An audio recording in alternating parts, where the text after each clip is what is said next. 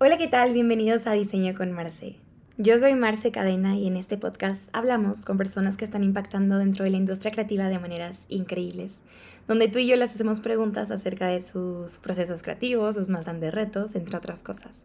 Pero el día de hoy es una dinámica un poco diferente. Nunca había hecho este tipo de dinámicas. Es una sesión de preguntas y respuestas. Entonces me, emociona muchísimo porque las preguntas que me dejaron son preguntas, híjole, bien complejas.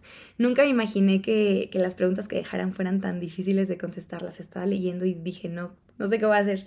Pero también por lo mismo no quise como preparar respuestas y quiero que sea como muy natural y como si estuviéramos en una plática y me lo preguntaras ahorita, yo te lo contestara muy, muy orgánico. Entonces, vamos a las preguntas. La primera pregunta es, ¿cómo disfrutar el proceso? Y aunque esto suena como muy cliché de disfruta el camino y no la meta, creo que es, es básicamente eso, o sea, no, no le encuentro fallas a la lógica de esa frase y, y siento que es un poco de lo que he aplicado en mi vida, ¿no? O sea, como cada parte de nuestro proceso es lo que nos hace crecer y si estás esperando solamente llegar a la meta, pues déjame te digo que, que si, si fuera así, con una varita mágica, te, te, llegan todas las cosas buenas, no se sentiría igual, no sabría igual y, y, no tendrías las, los recuerdos, las memorias, este, no te habrías cruzado con las personas, no habrías tropezado. Entonces, justo es eso, o sea, como no pensar en el objetivo final como lo más gratificante en tu vida, sino que cada parte del proceso es lo que te va a hacer crecer y te va a formar como persona. Y creo que es eso, o sea, lo podría responder un poquito así. Y sí es como este lado cliché que todos dicen, pero me parece que es como muy cierto. La segunda pregunta es, ¿cómo empezaste el podcast y qué te motivó? Fíjense que estuvo bien chistoso cómo empecé el podcast. Este, creo que nunca les he contado, no recuerdo si sí les he contado por acá, de cómo es que me animé, pero eh, en mi trabajo me dijeron que una de mis responsabilidades como content manager de la empresa era manejar el, podcast de la empresa. Y yo súper segura dije, sí, sí sé hacerlo, cuando nunca en mi vida había usado ninguna aplicación de audio ni nada, que, o sea, de verdad no sabía nada. Pero era mi primer trabajo y, me tenía que atrever, ¿saben? O sea, yo tenía que estar súper segura de lo que hacía y dije, no va a ser complicado. Entonces, en internet encontramos todo, todo, todo y no se me complicó para nada. Me metí a YouTube, investigué, este, me metí a, probar un poquito las herramientas, descubrí que me gustó y que soy buena editando audio. Entonces, como que me metí poco a poco a eso pero por obligación de alguna manera, ¿saben? O sea, porque era parte de mi trabajo. Y después vi lo fácil que era hacer el podcast para mí, o sea, lo fácil que se dio, que dije, ¿por qué no hacer el mío? O sea, ¿qué, qué me detiene ahora? Entonces, esto. Y también nace de la necesidad de querer contarle a todo el mundo lo que es el diseño, porque me pasaba mucho que cuando empecé la carrera y me preguntaban qué estudiaba, les decía que diseño. Y como que, no sé, sentía que no todas las personas lograban comprender lo que es diseño y, parte de poder tener al diseño en un estandarte mucho más elevado en la industria fue lo que me motivó a compartir y a reeducar un poco como mi círculo cercano y después fue como, tengo esta herramienta que es el podcast, tengo estas ganas de que la gente escuche y, y, se reeduque sobre lo que es el diseño y la industria creativa, pues vamos a unirlo y vamos a hacer un podcast de diseño. Eso fue como lo que pasó por mi mente y es, yo creo que ha sido mi motivación hasta el momento. Eh, ¿Cuál es tu sueño? Híjole, si me preguntas cuál es tu sueño, tengo muchos, muchísimos. Y hace poquito leí una frase de que los las metas o los objetivos sin un plan se convierten en sueños.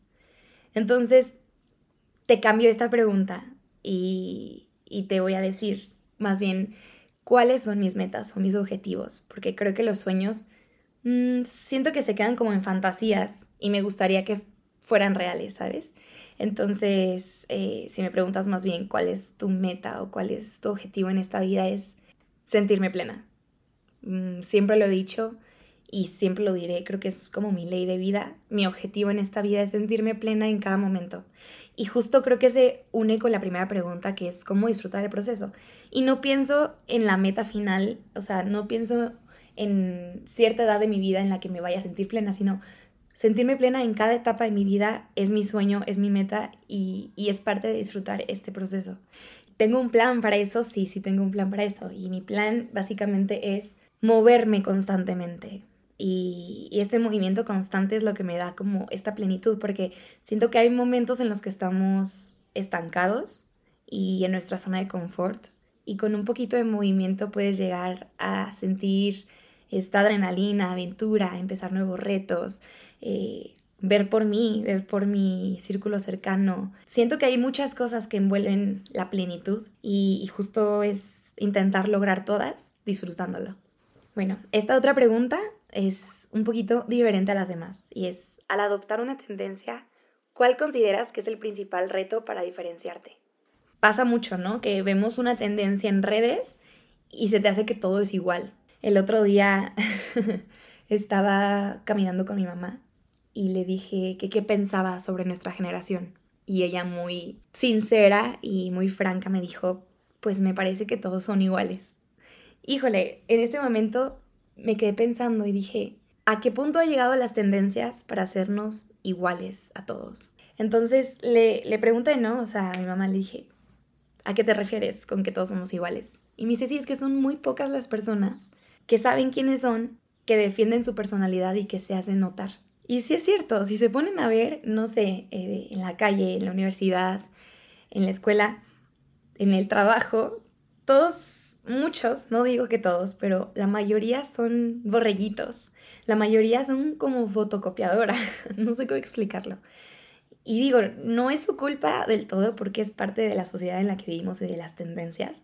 Pero justo creo que el encontrar tu autenticidad es lo que te logra diferenciar de los demás. Y la autenticidad es algo que no se forza, es algo que debes encontrar a tu momento y a tus tiempos.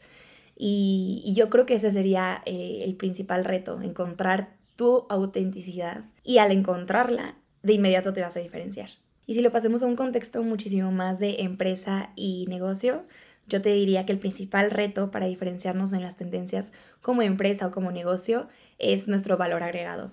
Es eso, básicamente. ¿Cuál es la clase más difícil que has tenido y cuál es la más nefasta? Mi carrera tiene estas clases que se llaman diseño estratégico. Además de las otras clases que llevamos, hay una clase en específico que se llama diseño estratégico y hay cinco niveles de esta clase, por así decirlo.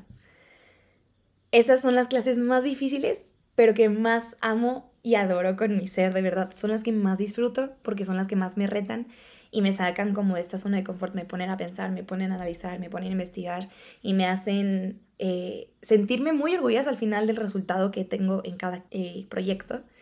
Y sí, son, son estas, los estratégicos. Yo diría que es como esta columna vertebral que tiene mi carrera. Eh, y a partir de esa columna, o sea, en esas clases aplicamos todos los conceptos que vemos en las otras clases. Entonces, por ejemplo, en este semestre estoy llevando diseño estratégico 2, me faltan todavía 3. y en este estratégico tengo un equipo de trabajo, el cual decidimos tomar de reto la seguridad de la mujer. Y realmente es un proyecto muy complejo que, como sabemos, la seguridad de la mujer tiene muchísimas áreas de oportunidad a mejorar y a trabajar. Y tomamos eso, entonces imagínense la complejidad que tiene desde el diseño resolver problemas, porque al final de cuentas eso es lo que hace el diseño, resuelve problemas. Entonces, sí, más adelante les platicaré sobre el proyecto. Ya estamos muy avanzadas y estoy muy emocionada de, todo el proceso que hemos tenido. Entonces, sí les quiero platicar sí o sí de este proyecto, pero bueno, va a ser algo que voy a invitar a mis dos compañeras para que también puedan hablar ellas sobre esto. La clase más nefasta que he tenido, híjole, mm, no lo sé. Es que nefasta se me hace una palabra muy fuerte, pero a lo mejor la clase más tediosa que he tenido las de investigación. ¿Y por qué digo que esta es la clase que más me ha costado? Porque siento que hoy en día estamos súper acostumbrados a buscarlo todo en internet, ¿no?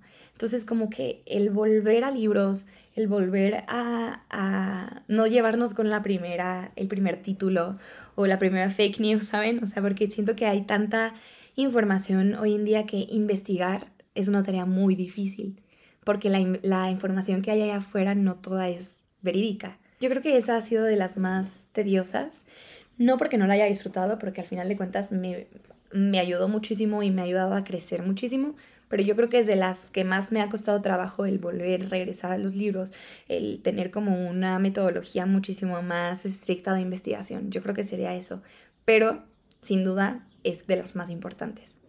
¿Qué tan buen match hace el diseño con la ingeniería? Me encanta esta pregunta. Y es que como saben, yo antes de estudiar diseño iba a estudiar ingeniería. Pero al final me terminé decidiendo por diseño y me di cuenta ya a lo largo de la carrera que tienen muchísimo en común, porque el diseño para mí es una profesión que debe de estar rodeada por otras profesiones. Es decir, en un grupo de diseño debe de haber personas de otras carreras, debe ser un grupo multidisciplinario. Entonces tiene todo que ver el diseño y la ingeniería, como lo tiene todo que ver el diseño y los negocios, como lo tiene todo que ver el diseño y el marketing. Tiene mucho que ver, tiene mucho que aportar eh, en diferentes áreas, pero yo lo veo mucho con mi hermano, que es ingeniero, y en su trabajo lo que recibe él ya son, propuestas de diseño ya trabajadas, pero es complemento, o sea, el diseño y la ingeniería son complementos totalmente, entonces hacen muy buen match. ¿Cómo le haces para balancear tu vida? Hago muchas cosas y no lo podría lograr sin los hábitos. Eso es, yo creo que básicamente lo primordial, los hábitos. Porque cuando empiezas a tener hábitos, de pronto estas eh, acciones se vuelven automáticas y entonces saliendo de la escuela me voy al gimnasio y se vuelve algo como automático que mi cuerpo hace y, no tengo que pensármela, no tengo que gastar energía convenciéndome al ir al gym, sino que mi cuerpo ya lo hace en automático y, y sí, es, parte de estos hábitos y siempre voy a decir que el libro que más me ha ayudado para esto es Atomic Habits de James Clear. Eh, me ha enseñado muchísimo del el proceso de crear hábitos, pero yo creo que es eso, o sea, el balancear mi vida no se podría sin los hábitos. ¿Cuál es tu proceso creativo para diseñar? Esta pregunta yo la uso, la uso muchísimo en el podcast cuando entrevisto y yo creo que mi proceso creativo tiene mucho que ver con el design thinking, pero yo lo he tratado como adoptar así. La clase esta que, que comentaba hace rato de que ha sido de las más tediosas de la investigación es la que más me ha ayudado para lograr tener propuestas de diseño realmente objetivas y contundentes. Entonces mi proceso creativo es esto, análisis, observación, investigación y después propuestas. Propuestas, propuestas, propuestas, muchas propuestas. A la primera nunca sale y aunque te salga de chiripa, siempre va a haber mejoras. Entonces mucho prototipo, mucho sketch, mucho proponer muchísimo para después llegar a un resultado en el cual te sientas sumamente orgullosa. Y la última pregunta, ¿qué es lo que más te inspira? Podría poner muchísimas cosas. Podría decir que me inspira mucho la música, que me inspira mucho la naturaleza, que me inspira mucho mm, mi familia, podría decir también. Y cuando hablamos de inspiración, eh, Siento que es una palabra muy linda, la inspiración, porque siento que es como la motivación, pero más profunda. Creo que la inspiración es del alma. Si lo vemos desde el lado de mi carrera profesional, eh, lograr que el diseño pueda resolver problemas realmente importantes, eso me inspira muchísimo, el poder lograr un bien común y poder hacer el diseño accesible para muchas personas. Y si hablamos de la vida, ¿qué es lo que me inspira? El amor el amor de mis papás, de mi hermano, de mis amigos. El amor es lo que me mueve y, me inspira muchísimo la naturaleza, el cielo, Dios, muchas cosas. siento que en la inspiración no hay un límite y siento que es este mm, frasco que tengo siempre abierto porque no me cierro a que lleguen cosas nuevas y me inspiren. Y, y bueno, hasta aquí llegan las preguntas. Muchísimas gracias a todas las personas que que me dejaron sus preguntas por Instagram. Este es el QA número uno. Seguramente van a venir más. Entonces, si tienes preguntas, este, me las puedes ir inscribiendo a Instagram y yo las voy a guardar para el siguiente QA. Muchísimas gracias por escuchar este episodio. Si descubriste algo o te llenó algo y quisieras compartirlo en tus redes sociales, yo sería la más feliz de que me etiquetaras como marce.cadena. Y gracias por escuchar este episodio. Hasta la próxima.